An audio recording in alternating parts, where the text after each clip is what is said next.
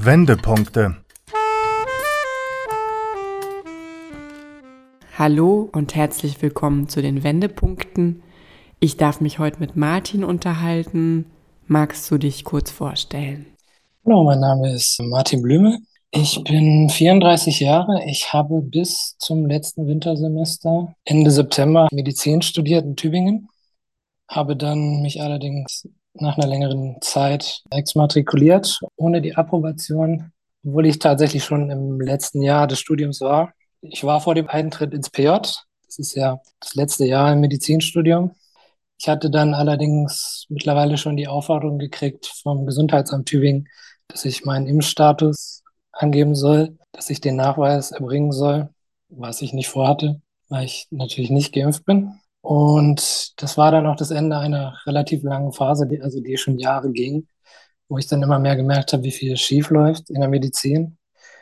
Und dann dieses Schreiben noch in der Hand zu haben, war für mich dann tatsächlich ein bisschen wie eine Erleichterung, dass ich trotzdem ich schon so viel Zeit investiert hatte, dann gesagt habe, nee, ich möchte kein Teil mehr sein vom Gesundheitswesen und ich möchte auch kein Arzt mehr werden unter diesen Bedingungen. Wie lange hast du insgesamt studiert?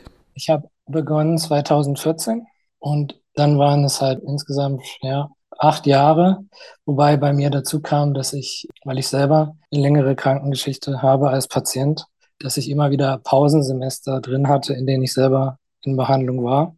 Probleme, die ich dann in den Griff bekommen habe vor ein paar Jahren, wo ich aber dann in der Zeit als Patient schon die ersten Male gemerkt habe, wie viel schief läuft, auch bei mir selber in meiner Behandlung.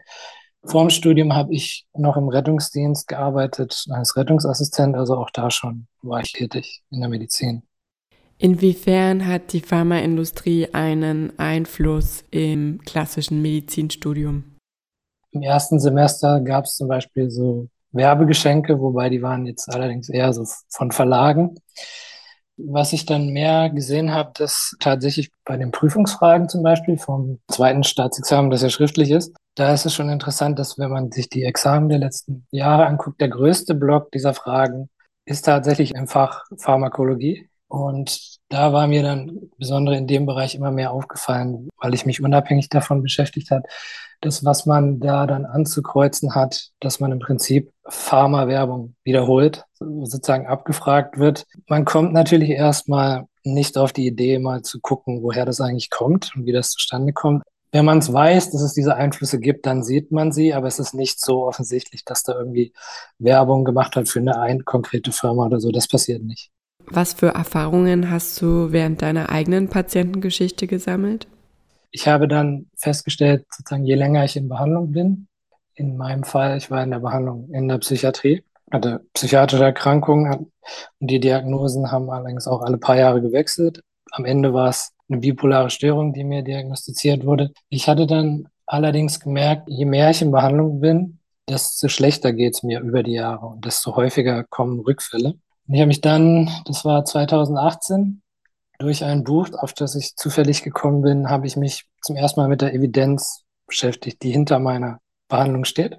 Das Buch heißt Anatomy of an Epidemic und das von dem Journalisten Robert Whittaker. Dieses Buch war im Prinzip ein Wendepunkt in meinem Leben, weil er sich damit beschäftigt, was diese Medikamente denn vor allen Dingen langzeitig mit Patienten machen und wie sich deren Prognose verändert. Aber im Prinzip weiß man mittlerweile, die Theorien oder der Mechanismus, auf dem in der Psychiatrie die Medikamente basieren, dass der einfach nicht stimmt. Der ist schon lange widerlegt, spätestens seit Mitte der 80er. Man geht davon aus, dass man Stoffwechselstörungen behandelt bei psychiatrischen Erkrankten, die allerdings keiner messen oder nachweisen kann. Diese Medikamente werden allerdings trotzdem massenweise gegeben, jeden Tag. Und weder die Patienten noch die Ärzte ist das bewusst, was sie da machen. Und dass man es eben auch sehen kann, dass je länger man diese Medikamente nimmt, desto schlechter wird die Prognose der Patienten. Man interpretiert den Schaden der Medikamente dann als Verschlechterung der Prognose und man nimmt dann an, okay, der Patient hat sich trotz unserer Behandlung verschlechtert. Wenn man aber hinguckt, ist es in der Regel wegen der Behandlung. Weder den Ärzten noch vielen Patienten ist das klar. Es klingt relativ unglaublich. Es hat schon ein paar Monate gebraucht, bis ich mich da informiert hatte und bis ich es akzeptieren konnte. Ich habe dann damals auch schon überlegt, ob ich unter den Umständen überhaupt bereit bin, weiter zu studieren. habe mich dann entschieden, dafür weiterzumachen, weil ich selber dann mir erstmal eingeredet habe, sozusagen, ja, das muss ein Ausreißer sein in der Medizin. Das ist wahrscheinlich nur in diesem Fach, der Rest wird schon in Ordnung sein. Dann musste ich jetzt allerdings über die letzten drei Jahre feststellen, dass es leider keine Ausnahme ist. Die Korruption durchzieht leider die ganze Medizin und die medizinische Forschung. Und das war dann auch sozusagen der Endpunkt dann irgendwann für mich. Jetzt gerade natürlich mit der Impfung zu sagen, ich will kein Teil mehr sein von der Medizin. Wie sahen dann die Konsequenzen für deinen eigenen Heilungsweg aus?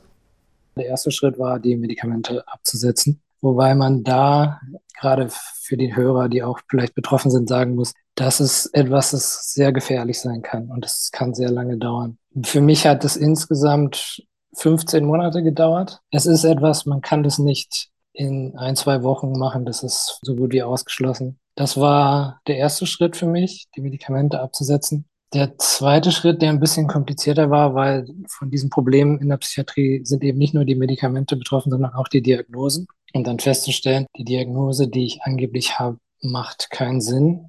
Und dann rauszufinden, was ich offensichtlich hatte ich massive Probleme, allerdings sich erstmal zu lösen, dass man krank ist, war ein großer Schritt für mich und dann zu überlegen, okay, woran liegt es dann?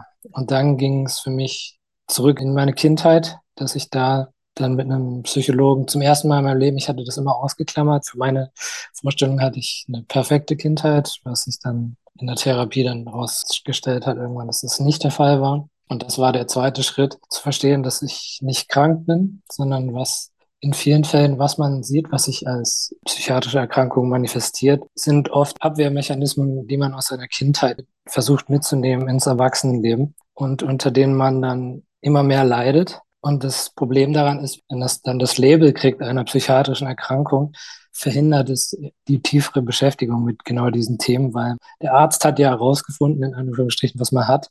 Und dann muss man ja eigentlich nur noch machen, was der sagt, dann wird es schon alles gut. Und das ist absolut nicht der Fall, leider. Wie bist du mit dieser Erkenntnis dann umgegangen? Na, es war erstmal das, was vielleicht auch psychologisch schwierig ist. So eine Krankheitsdiagnose gibt einem ja auch erstmal eine Identität. Und man nennt es leider auch die Rolle des Patienten. Und das ist nicht so leicht, das abzulegen. Also man hat eine falsche Gewissheit. Das ist aber erstmal für die meisten Leute besser, als gar keine Gewissheit, nicht zu wissen, was los ist. Wenn man vor einer Veränderung steht, ist es nicht so, dass man direkt die Alternative hat, zu der man übergeht, sondern dass man dann erstmal vor einer Lehre steht. Für mich war es konkret, dass sich dann über die Jahre schon Beziehungen aufgelöst haben, dass es eine Zeit gab, in der ich erstmal komplett Abstand von meiner eigenen Familie gebraucht habe, den Kontakt beendet habe, was allerdings nicht allzu lang ging. Mittlerweile verstehen wir uns wieder gut, das konnten wir alles klären. Und es war eine Zeit, wo ich auch gemerkt habe, dass ich vor allen Dingen Stille und Zeit brauche, weil ich auch instinktiv gemerkt habe, das Thema ist den meisten nicht zu vermitteln. Die meisten Leute können sich nicht vorstellen, dass Medizin im großen Stil oder systematisch sozusagen Patienten schadet. Deswegen habe ich schnell gemerkt, das ist nichts, was ich jetzt diskutieren würde. Öffentlich ist in der Form zum ersten Mal, dass ich das überhaupt mache. Dass ich ja vor allen Dingen viel Abstand und Ruhe gebraucht habe. Weil ich im Rettungsdienst gearbeitet habe, habe ich dann auch gedacht, okay, ich könnte noch intensiv Notfallmedizin. Das könnte ich noch machen. Das war so der Rückzug. Was noch übrig blieb für mich, das wäre dann in Deutschland in der Anästhesie macht man dann die Ausbildung. Und da war das Buch Der betrogene Patient von Dr. Gerd Reuter, war da noch so der zweite Wendepunkt, wo ich gemerkt habe, nee, das ist nicht beschränkt auf die Psychiatrie, das läuft überall so. Und dass ich dann auch sehen musste, es gibt auch Operationsverfahren und Operationen, die tausendfach durchgeführt werden jeden Tag, die keine Evidenz haben. Und dann war es mir irgendwann noch klar, okay, wenn ich, wenn mir das bewusst ist, dann möchte ich auch nicht die Narkose machen für so eine Operation, von der ich weiß, dass sie nichts nutzt, aber wie jede Operation das Risiko hat von Behinderung und der Tod in, in seltenen Fällen.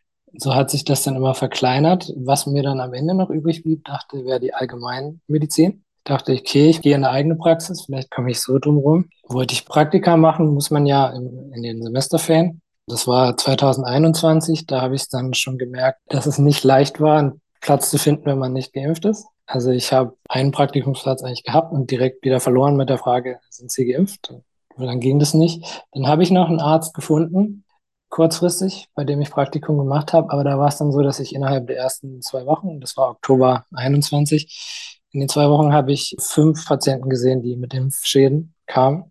Und der konnte denen auch nicht helfen, wie auch. Er hat im Prinzip gesagt, können wir nichts machen, tut mir leid. Und das war dann nach dem fünften oder sechsten Patienten in der zweiten Woche, wo ich dann auch gesagt habe, auch hier könnte ich nicht arbeiten. Und dann hatte sich das so erledigt. Hast du andere Ideen, wie es beruflich weitergehen könnte?